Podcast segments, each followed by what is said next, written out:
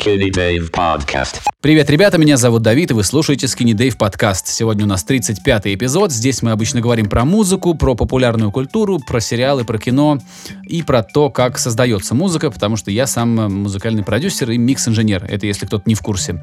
А сегодняшний эпизод у нас очень забавный получился. Дело в том, что а, обычно у меня собеседник какой-то есть, э, то есть э, подкаст представляет собой диалог. А сегодня у меня собеседников сразу несколько, потому что вот именно вот в этом выпуске я решил поотвечать на вопросы, которые мне во время стрима задали подписчики моего паблика. То есть э, все, что вы дальше будете слушать после вот этого приветствия, это будут ответы на вопросы. А давайте уже не будем тянуть, потому что и так как-то долго получается. А, давайте слушать, что получилось. У нас есть первый вопрос, на который я могу более-менее развернуто ответить. Алексей Звоников э, спрашивает, было бы, а, значит, пишет, было бы интересно услышать мнение о новом сезоне э, слэш серии сериала «Черное зеркало», если, конечно, успел посмотреть. Да, я успел посмотреть, с удовольствием посмотрел. Э, дело в том, что я не искушенный человек, то есть я таких проектов не встречал еще, чтобы ты, ну, чтобы зритель мог интерактивно как-то управлять тем, что происходит, э, ну, по видео. А, говорят, что такие проекты были. Bad Comedian в Твиттере написал, что э, были проекты раньше, и они были круче, чем то, что сделали Netflix со своим черным зеркалом. И типа комедиан, ну, ему не понравилось. А мне, как человеку, который впервые имел такой опыт, а, мне очень понравилось. Мне, я посмотрел, а, по-моему, все, развяз, все развязки, кроме одной скрытой. А, скрытую не посмотрел, там что-то надо заново все это делать. Там надо что-то как-то связано с фотографией семьи. Если кто-то смотрел, я думаю, понимают, о чем речь.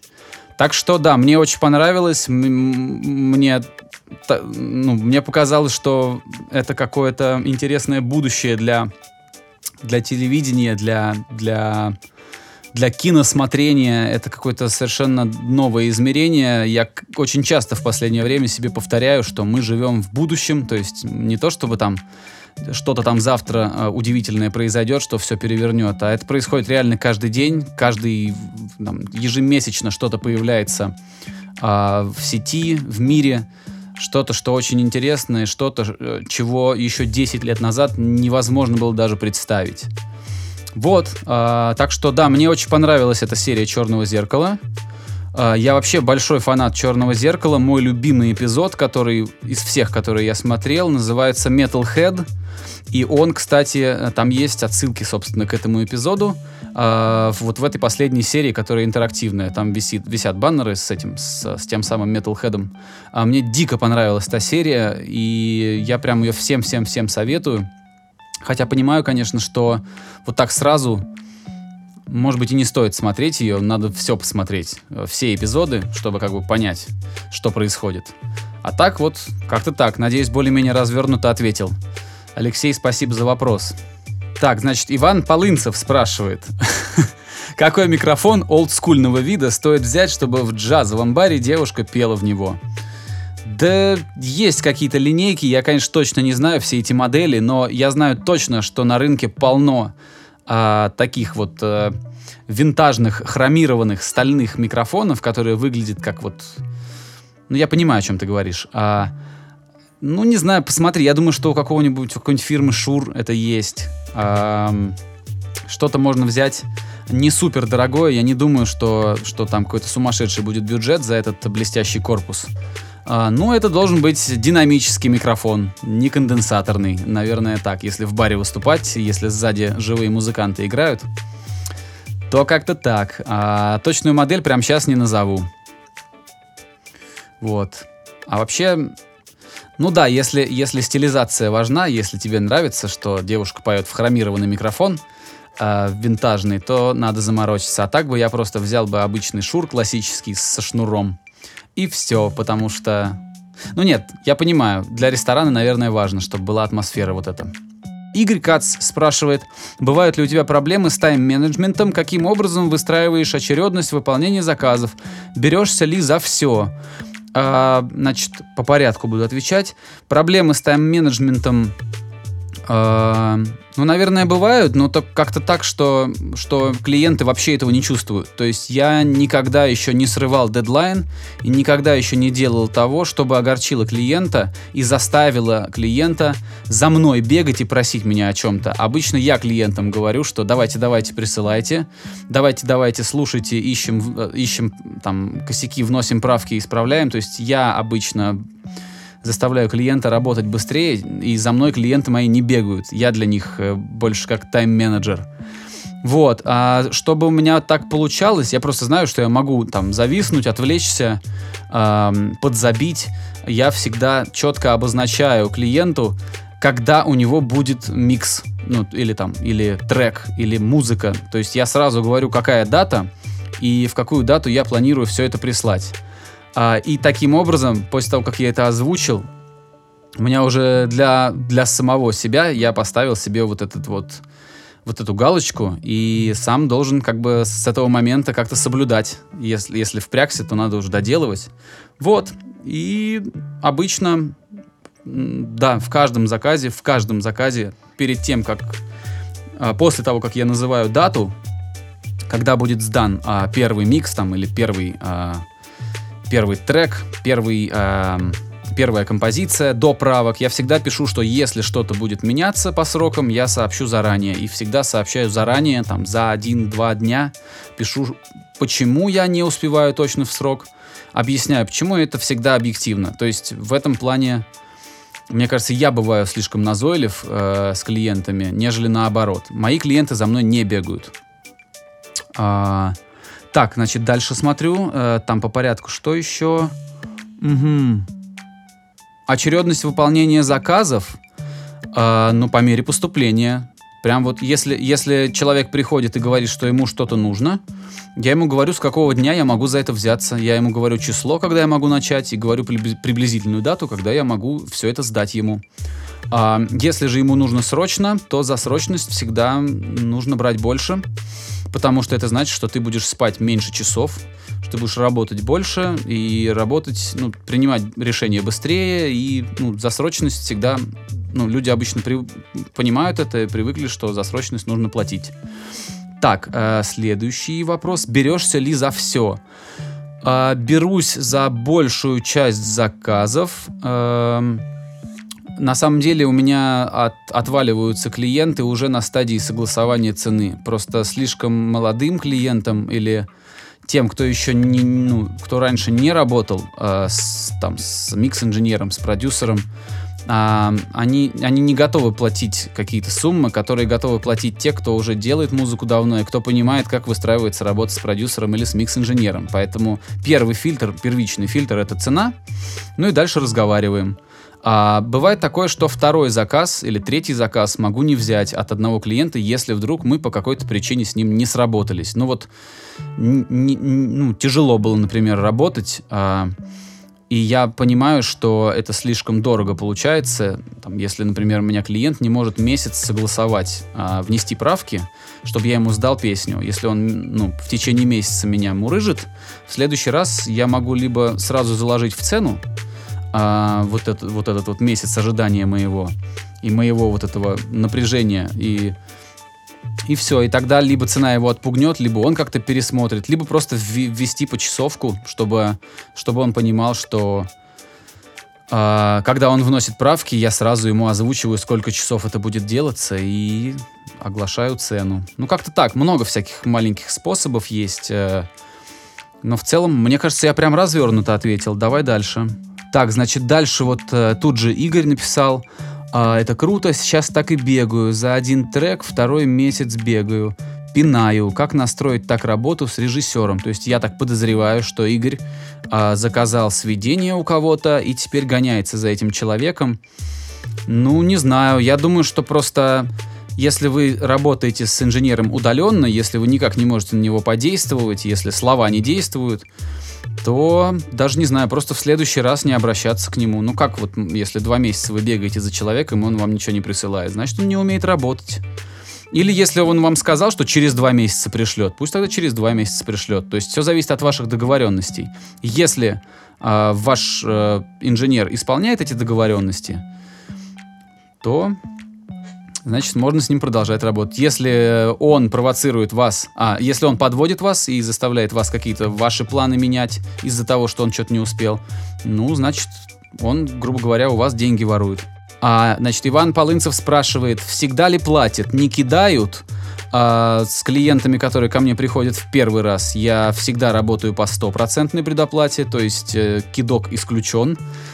Вот. Если человек э, не хочет э, первый заказ делать при стопроцентной предоплате, значит, это просто не мой клиент. Если он не доверяет уже на берегу, ну, значит, мы дальше, наверное, тяжело будем работать. Вот. А потом, когда человек ко мне возвращается второй, третий, пятый, десятый раз, а там уже можно делать 50-50. То есть перед началом проекта 50%, после окончания, в день сдачи последнего мастера, а остальные 50%. Вот, слава богу, мне везет. Э, люди, с которыми, ну, люди, которые ко мне приходят, они, ну, мне как-то у меня очень адекватные клиенты. Слава богу. Ильмир Хабибулин спрашивает, правда ли, что музыкальная индустрия умирает? Ну как же она умирает? Она просто эволюционирует, в ней постоянно что-то происходит, контент становится другим, а, там музыка перестает а, существовать в отрыве от видео, а, все становится гибридным постепенно, то есть э, там, ну, нет, ничего не умирает, она эволюционирует. Музыкальная индустрия эволюционирует, она меняется. Как у тебя дела с юрлицом? Есть ли проблемы? Если нет, нужно ли официально платить налоги? Налоги, конечно, нужно платить. Э, слава богу, грузинское законодательство очень-очень э, удобно устроено. Ну, я же, я живу в Грузии. Вот. А, и грузинское законодательство повернулось лицом к людям, и здесь налог а, для ряда профессий, если вы получаете статус микробизнеса, микробизнес типа как индивидуальный предприниматель, который один работает. Вот если вы а, получаете статус микробизнеса, вы платите 1% от доходов. А, если тут даже есть определенная категория, э, вернее, несколько категорий, которые относятся там, ну, то есть кто-то, кто руками работает, делает изделия или вяжет, я, я давно просто об этом читал, а, или, или занимается гончарным делом, поддерживает какие-то традиционные ремесла грузинские, эти люди налогов не платят вообще. Там есть целый перечень профессий, за которые люди не платят, не платят налоги вообще государству. То есть государство в этом плане понимает, что человек занят, человек не пойдет ничего воровать, ничего там, э, там приступать, э, совершать преступление, потому что он сам себя может обеспечить, и для этого ему не нужно еще кому-то платить деньги за то, что он, ну, государству не надо откатывать постоянно за то, что он что-то делает, за то, что он, ну, сам себя содержит. Если его нет, а, это в продолжении, да, ну нет, ну если можете, сделайте, но тут в чем фишка, если вы в России, там есть э, свои нюансы, говорят, ну, э, те люди, с которыми я знаком, которые оформляют индивидуальное предпринимательство в России, они говорят, что тяжеловато в плане бюрократии. Очень много всяких бумажек нужно оформлять, очень хлопотно. Вот, поэтому, ну, в этих вопросах я, конечно, вам не советчик, принимайте решение самостоятельно. О, это очень хороший вопрос. Игорь Шастин, мой постоянный собеседник, задает следующий вопрос. Как занимал... А, как я занимался продвижением аккаунта на Audio Jungle. Никак не занимался, ничего я не делал для того, чтобы аккаунт на Audio Jungle продвигался. А, именно поэтому он у меня никак не раскручен и ну, то есть я э, Jungle и стоковая музыка не основной источник дохода для меня. Э, более того, в последнее время из-за того, что Jungle внедряет э, очень много новшеств каких-то, э, там, например, подписку для ну, вместо покупки по трекам он внедряет подписку для пользователей, чтобы можно было какое-то количество треков скачать в месяц за фиксированную сумму. И из-за этого очень сильно бомбит у людей, которые давно на аудиоджангле работают, и у них в последние месяца три очень сильно упали продажи, так что прям, ну, до нуля. А, меня это тоже коснулось, но повторюсь, история у меня немножко другая, потому что я все-таки не стоковую музыку делаю, у меня разные всякие источники дохода. Вот, но, но я, даже я, насколько я там не часто появляюсь, да, сколько у меня там, 20, 20, 21 композиция на аудиоджангле, и даже я заметил, что, что треки перестали продаваться. Ну, то есть вообще прям... И говорят, что это джангл что-то там мутит, мудрит, э, много всяких нюансов. Как продвигать? Говорят, что лучшее продвижение это хороший контент, то есть надо писать прям очень хорошее музло, чтобы оно еще было актуально, как-то трендам соответствовало на этом сайте. Кстати, тренды на этом сайте никак не совпадают с трендами в мире. Там до сих пор очень легко и очень охотно э, покупают всякий э, дабстеп, например, э, трэп, и такой ну, EDM, который был популярен, я не знаю, 4 года назад, 3 года назад. То есть там тенденции немножко отстают. Плюс корпоративные треки там тоже э, в почете, и спрос на них хороший. Как продвигать? Ну, не знаю. Вот как-то так, не знаю. Э, есть очень много всяк всякой информации, особенно по аудиоджанглу. Можешь пойти и посмотреть.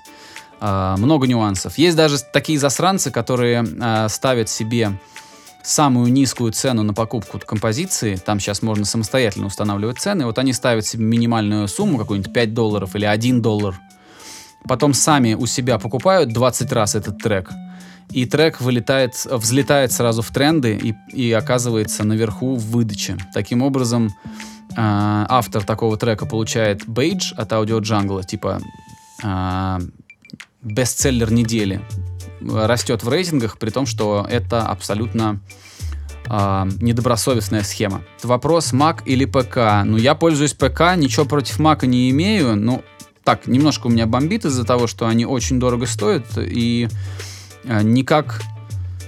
Ну, то есть это абсолютно, абсолютный маркетинг. То есть э, по стабильности ПК уже давно сравнялись с маками. Вот, сейчас я объясню. Значит, разница между маками и ПК она, ну, во-первых, понятно, что в цене, а во-вторых, мне часто попадаются пользователи Мака, которые абсолютно зашорены и абсолютно закрыты и не готовы обсуждать там их переход на другие какие-то там системы, там типа на, на Android, там отказаться от айфона. Человек, который пользуется айфоном, не может. Для него это примерно как выбор религии. Ну, то есть такая какая-то жуткая вещь. Я сам пересел с айфона, на, на Android, вообще нисколько не пожалел. Вот, и с тех пор вообще горе не знаю, потому что все файлы очень легко все перекидывается, не надо покупать какие-то супер дорогие, супер эксклюзивные зарядные кабели, которые потом э, разлагаются. Ну, в общем, не знаю, ничего против э, андроида не имею, ничего против винды не имею. Вот, но яблоко зато очень, краси... зато очень красивые всякие штуки делает. То есть визуально красивые, тактильно приятные очень. Так что, если выбирать, то для меня ПК норм вполне. Так, значит, Джефф Ллойд спрашивает. Занимаешься ли ты продажей битов на BeatStars и какой источник дохода у тебя основной? Если не секрет, какой у тебя ник на Audio Jungle?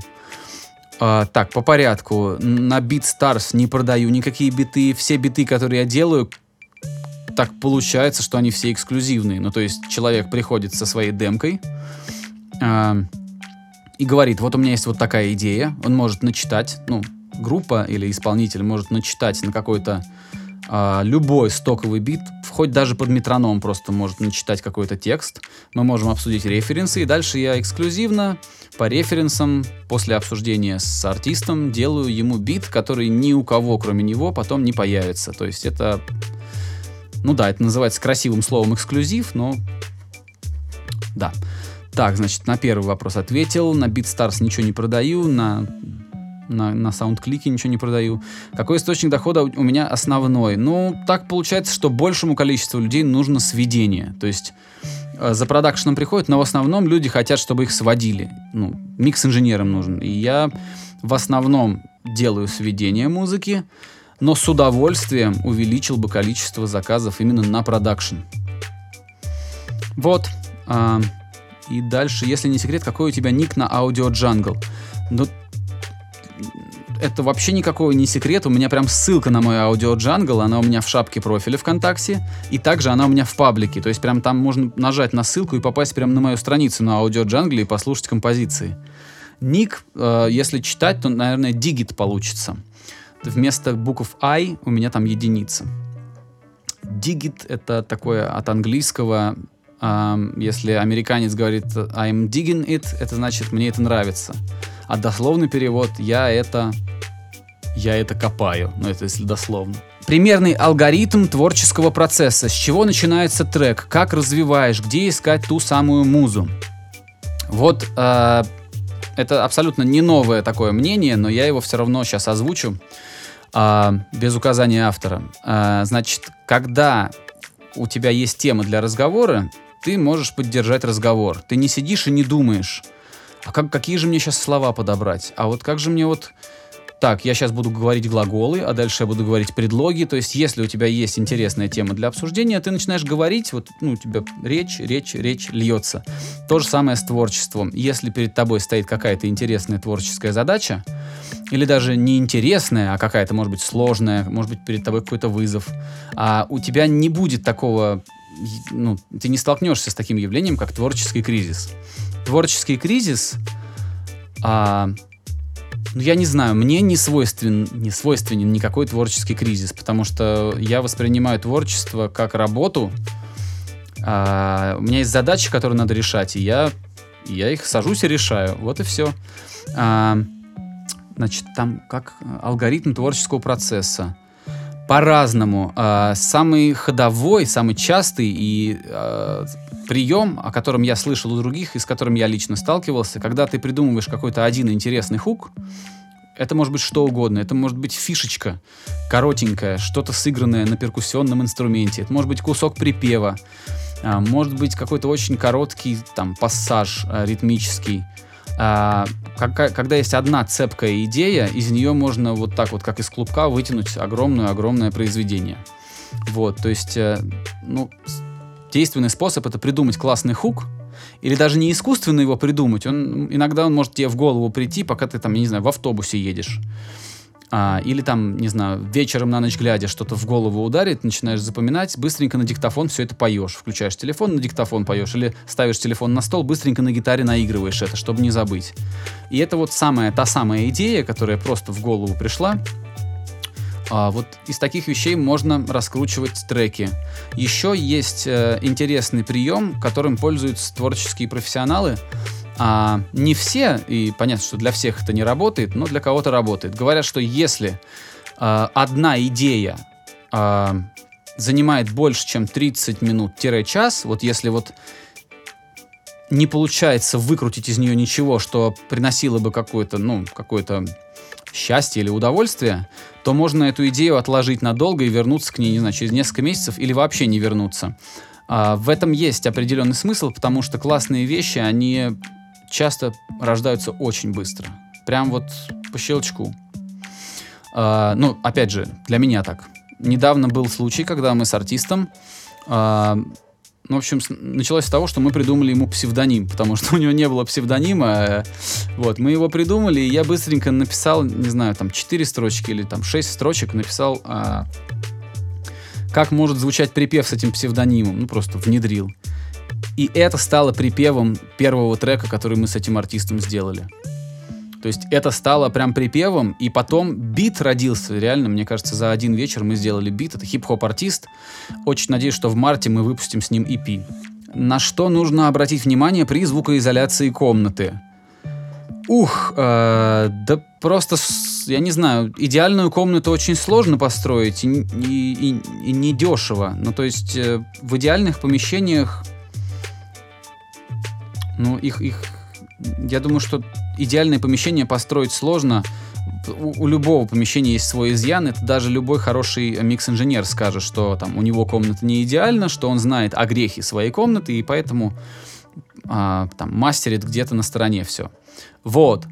А, на что нужно обратить внимание? Ну, на размеры помещения, чтобы равномерно распределялись по, по стенам а, и по потолку, и ну, по всем поверхностям, чтобы равномерно распределялись звукоотражающие элементы.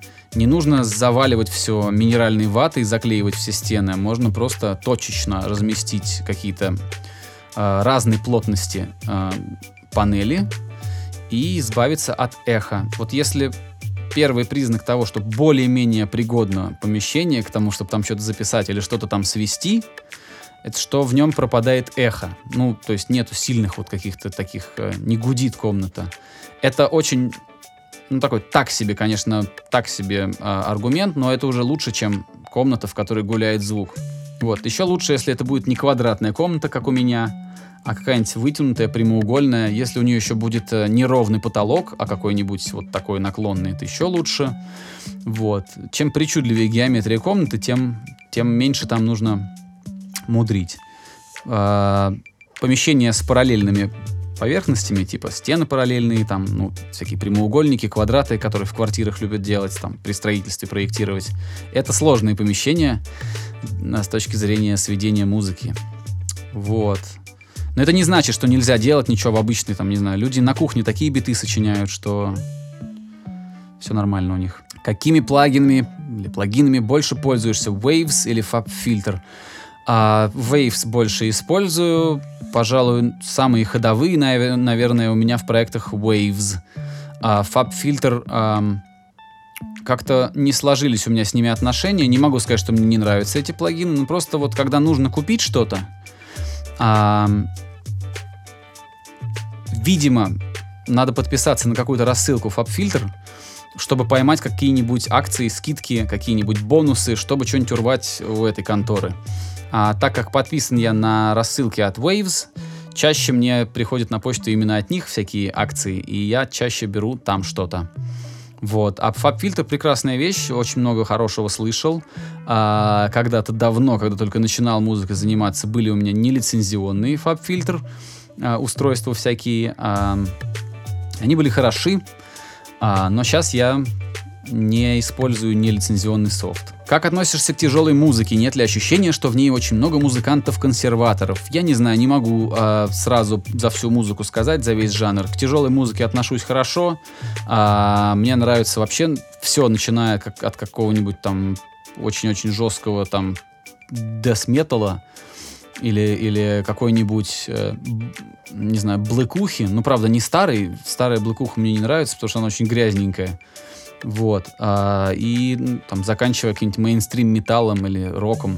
Все люблю. Очень. А, Музыканты-консерваторы? Да нет, я не знаю вообще. Нет, это странный вопрос. А вот тут озвучена такая проблема. Играю в группе, часто сталкиваюсь с людьми, которые хотят играть свое, но чужое как их любимая группа. Так любая группа начинается с подражания. А вообще любой музыкальный проект начинается с того, что кто-то хочет звучать как его кумир. А, и это абсолютно нормально. Постепенно выработается свой стиль. А, даже когда вот мы разговариваем там с артистом, с, с каким-нибудь, я ему говорю, вот ты там спой это вот так. И привожу в пример какого-то популярного певца. И, и тут фишка в том, что точной копии не получится, получится что-то все равно другое, что-то оригинальное, что-то с другим тембром, что-то с поправкой на личность э, исполнителя. Ну, то есть я могу дать референс и все равно знаю, что точной копии этого референса не получится, и хорошо. Вот. Насчет подражания, все начинается с подражания и потом перерастает во что-то другое. В России тяжело с металлом. С металлом везде тяжело, не, это, это вообще жанр не для тех, кто хочет зарабатывать много денег. А, только самые-самые популярные металлические команды сейчас зарабатывают действительно хорошо. И эти команды образовались все в начале 80-х годов. Если, ну, там, как Металлика зарабатывает дофига и собирает стадионы. Iron Maiden, если там собирается в тур, собирает. Вот, а так, металл это, если вы хотите быть богатым, то играйте какую-нибудь другую музыку, а лучше вообще идите в банк работать. Если хотите больших денег, то в музыке их искать довольно тяжело. Вот. Это не значит, что нельзя их найти. Есть же богатые известные продюсеры. Вот интересный вопрос. Как по-твоему, какой из русских лейблов наиболее перспективный? Газгольдер, Star или Booking Machine? А, блин, это сложно. Дело в том, что эти лейблы, они, как бы сказать, они идеологически разные. А, Например, Black Star абсолютно коммерческая история, то есть э, требовать от Black Star какого-то крутого музла, э, ну, какого-то, скажем так, новаторства или какого-то творческого поиска смысла нет. Black Star — это э, ну, абсолютно коммерческий про продукт. Э, и из-за этого, ну, мне на 100% коммерческие вещи лично мне не интересны, потому что это очень скучно и очень вторично всегда. А даже Тимати в каком-то из последних треков, я кусочек там услышал, он сказал, что он а, лучше будет возглавлять а, рейтинг Forbes, чем будет возглавлять чарты. И это очень хорошо отражает а, ну, а, всю специфику лейбла Black Star. Это не про музыку, это про, про бизнес. Вот. Именно поэтому у них там всякие девочки-певицы такого там какого-нибудь третьего, третьего звена на их лейбле рекламируют плавленые сырки в своих инстаграмах. Вот. А, из этих трех, из Booking Machine, Газгольдер и а, Black Star, Black Star, Black Star мне нравится меньше всего, хотя я подозреваю, что приносит он денег своим а, владельцам больше всего. А, Газгольдер а, тоже любопытная история. Я слышал, что у Газгольдера вообще нет такой истории, как промоушен, то есть они ни, никак не рекламируют, просто публикуют в своих вот сетях а, какого-то артиста новое видео, там клип, песню, а, и не вкладывают дополнительных бюджетов в раскрутку, то есть никаких там... Это интересно, но с другой стороны, когда у тебя на сайт заходит ежедневно какие-нибудь 100 тысяч человек, и в пабликах еще там по несколько миллионов, то какая еще может быть раскрутка, когда у тебя собственный инструмент раскрутки прям под рукой. Газгольдер мне нравится, потому что там появляются любопытные всякие вещи. Мне нравится, что, например, на Газгольдер а, ну, капелла, например, может просто прийти туда в любой момент и поработать. Это очень круто, когда... Это, в общем, очень творческая атмосфера, мне это нравится, это очень любопытно. Booking Machine, но это психи, я их э, очень-очень сильно уважаю, и э, э, начинались они очень давно, и это очень, это типичная такая классная э, история успеха, когда ребята из энтузиастов э, превращаются в больших профессионалов, которые могут организовать концерт в Олимпийском. Потому что начинали ребята с маленьких площадок, привозили всякие а, андеграундные и полуандеграундные команды, в основном рок-н-ролльные, там металл всякий привозили. Вот, и постепенно-постепенно выросли до того, чем они сегодня являются. Это очень круто, это очень почетно. И слава богу, что есть Booking Machine, и хочется, чтобы больше было таких лейблов. Какой из этих трех лейблов мой любимый, я не знаю. Наименее любимый Black Star. Как у тебя с тренировкой музыкального слуха? Когда пишешь музыку, используешь ли предслышание, пропиваешь ноты в голове? Я никогда об этом не думаю. С тренировкой музыкального слуха я не знаю, насколько хорошо я чувствую фальш, но мне кажется хорошо. Потому что когда а, например, я делаю тюнинг вокала, я вс ну, всегда понимаю, что вокалист хотел спеть, и даже если он совсем-совсем мимо спел, я понимаю, как он свою партию строил и что он пытался сделать. И еще из положительных таких моментов, которые я заметил, когда мы в Штатах делали треки для а, одного черного артиста, он, у, у него, значит, школа была, он пел в этом, в церковном хоре, а это очень крутая школа технически их там очень сильно прокачивают, они очень хорошо все поют. А, вот, и, и как бы у нас с ним такое было интересное сотрудничество. Я ему иногда подсказывал, как спеть, он все время удивлялся, как так вот я угадываю, что он хочет. А, нескромно будет, наверное, но я предположу, что я нормально какие-то вещи слышу. Хотя не знаю, насколько я слышу отклонения. То есть, может быть, там отклонения в 5 центов я не услышу. Абсолютного слуха у меня нет, если что. Так, дальше.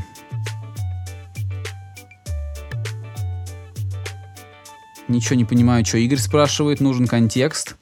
Как тебе группа Wild Ways? А, я, когда мы с Толей делали а, интервью, давненько, а, я еще там остался, я остался там за кадром, а оставил только его ответы, так получилось интереснее.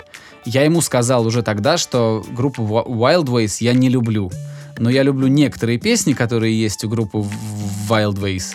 А, и из-за того, что я с ребятами знаком, а, я уже ну, утратил способность критически рассуждать об их музыке. Это, э, к сожалению, такая противная вещь, когда ты начинаешь дружить с артистом или приятельствовать, потому что дружба это все-таки такое сильное достаточно слово, а, ты уже не можешь нормально объективно воспринимать его, потому что ты его знаешь уже по-человечески. Вот, uh, Wild Ways большие молодцы, потому что я помню, через какие испытания они прошли.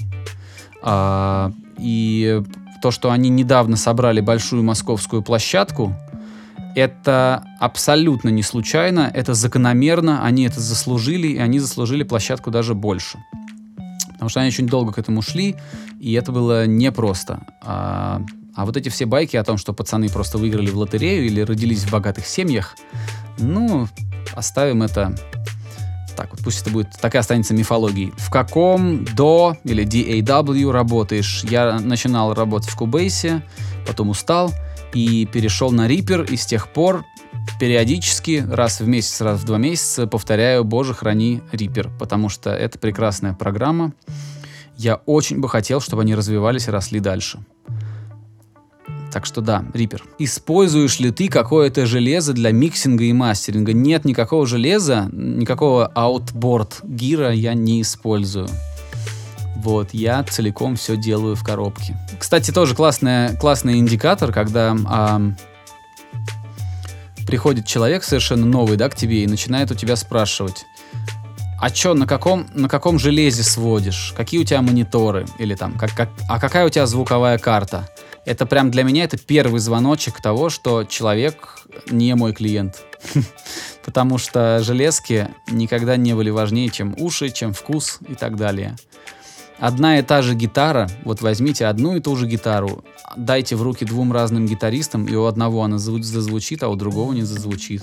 В случае с гитаристами это а, вопрос техники, вкуса и умения играть.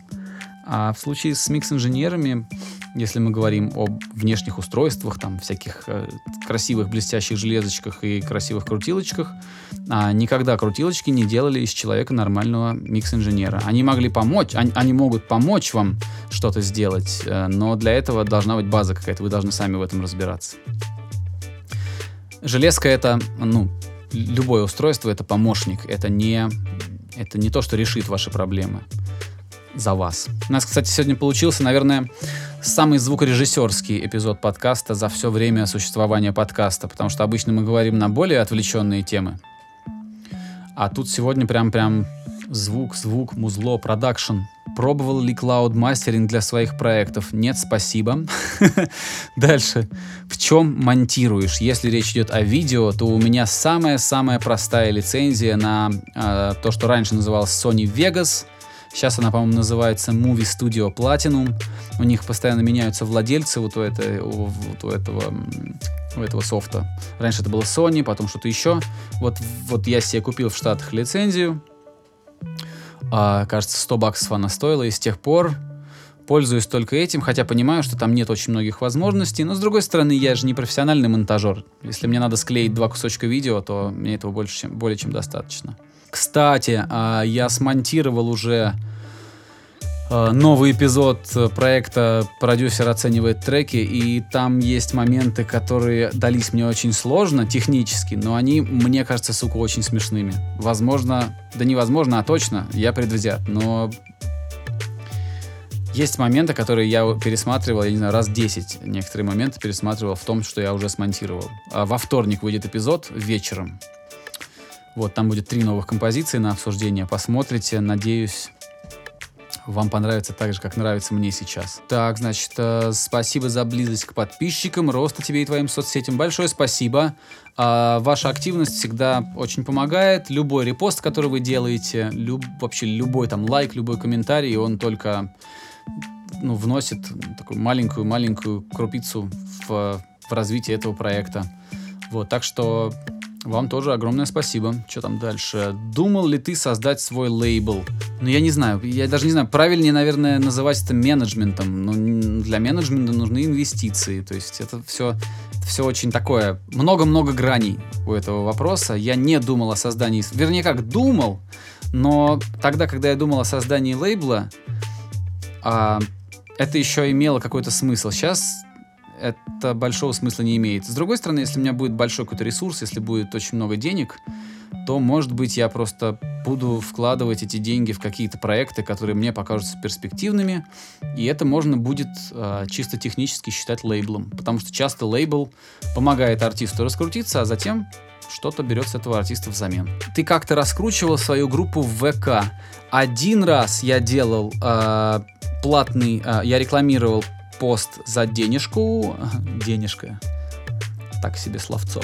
А, значит, один раз я потратил где-то 500 рублей или 1000 рублей на раскрутку а, поста. Из-за того, что я очень странно настроил таргет, эти деньги разлетелись по щелчку пальцев. И, и собственно, это не возымело нужного эффекта. А весь резонанс, который сейчас происходит э, в паблике, а, и вот эти вот многочисленные а, показы подкаста, а, там по 60 тысяч, по 100 тысяч показов поста с подкастами, это не мои деньги, это ВКонтакте так раскручивает свою платформу подкастов. Скоро подкасты станут доступны всем. Любой паблик может, сможет делать свой собственный подкаст. И... Но пока эм, э, эта опция тестируется, так называемое закрытое тестирование платформы вот этой происходит, а, я так подозреваю, что ВКонтакте помогает вот этим подкастам, которые принимают участие в тестировании, помогает раскручиваться и увеличивает количество показов. А, вот, собственно, и вся раскрутка. То есть э, своих собственных денег я потратил, ну, не знаю, там, может, тысячу рублей на раскрутку паблика. Почему не хочешь YouTube и другие социальные сети продвигать за деньги? Почему не хочу? Я не против продвижения. Просто когда один человек делает очень-очень много, ну то есть там я сам снимаю, сам монтирую, тут же я делаю эти распаковки, тут же я э, монтирую подкаст там раз в неделю. А, просто на все не хватает рук, а нанять кого-то, чтобы кто-то занимался раскруткой, ну то есть какого-нибудь SMM-специалиста, я нанять пока не могу. А, потому что это должен быть человек, которому я должен спокойно, стабильно платить, и чтобы он не, не как сказать, не не просто на обещаниях на моих жил, а что-то получал за свою работу. Вот. Или хотя бы что-то давать человеку взамен, чтобы не оставаться перед ним в долгу. А так я вообще не против раскрутки и на Ютубе, все нормально. Просто всему, наверное, свое время, когда у меня будут какие-то лишние средства, я, конечно, буду их вкладывать. А пока вот как раз вы, э, люди, которые все это слушают, э, приходят в паблик за за, за информацией, за новостями. Вот, собственно, вы вы все это раскручиваете. А, наверное, будет последний вопрос, на который я сегодня отвечу. А, почему вернулся? Много раз про это говорил, но я понимаю, что не все а, следят и не все одновременно появились в паблике. Может, вы позже появились. Почему вернулся? Потому что а, я в Штатах оставался на а, законных условиях, то есть я там никаких законов не нарушал. Ну, если не считать там переход улицы в неположенном месте, за нарушение закона. Вот, и чтобы остаться там, а, мне пришлось бы поменять мою работу. То есть было предложение заняться другой, ну, скажем так, той работой, которую я не люблю. Там, устроиться и заниматься чем-то стандартным. А я бы не смог это делать. А если бы я поменял эту работу, то это бы означало, что в ближайшие 7 лет для оформления вида на жительство и гражданства последующего, мне пришлось бы не заниматься тем, что я люблю заниматься. Я предпочел э, остаться музыкальным продюсером и микс-инженером, нежели стать резидентом США. Вот, это если коротко. А, при этом я не говорю, что а, в США невозможно приехать и стать микс-инженером там и остаться там жить. Возможно. А, просто каждый случай уникален. А, есть у меня один приятель, еще ну, в Волгограде мы еще с ним познакомились. Вот он работал на студии у Рика Рубина. А, если вы не знаете, кто это, а, поищите, кто такой Рик Рубин, и посмотрите, какие пластинки, какие альбомы э, этот человек делал. Вот мой приятель из Волгограда работал на студии у Рика Рубина. И вернулся он приблизительно по той же причине, по похожей причине, что у него э, не оставалось легальных э, путей задержаться там. То есть там ты можешь работать на студии у Рика Рубина, но тебя при этом не будут нанимать. Э, то есть ты не будешь официально трудоустроен, и тебе никто не будет офор- оформлять грин-карт. А, а это как бы необходимое условие твоего пребывания в США, ну, если ты надолго там остаешься. Вот, но слава богу, э, вот этот человек, о котором я сейчас говорю, он очень востребован, он прекрасный микс-инженер, а, и очень-очень классные вещи делает для очень-очень хороших групп. Я, конечно, искренне за него рад. Все. А, благодарю вас за то, что все это время оставались э, рядом, задавали ваши вопросы. Завтра утром все, что я вам тут наотвечал э, в, в сжатом, в порезанном и смонтированном виде, появится в моем паблике как, как подкаст. Ну и думаю, что стрим, если вот этот стрим наш с вами не удалится из ВК, я не знаю, как здесь все устроено, то стрим тоже останется, скажем так, чтобы была развернутая версия. Все, друзья, огромное вам спасибо. Будем на связи. Счастливо. Skinny Dave Podcast.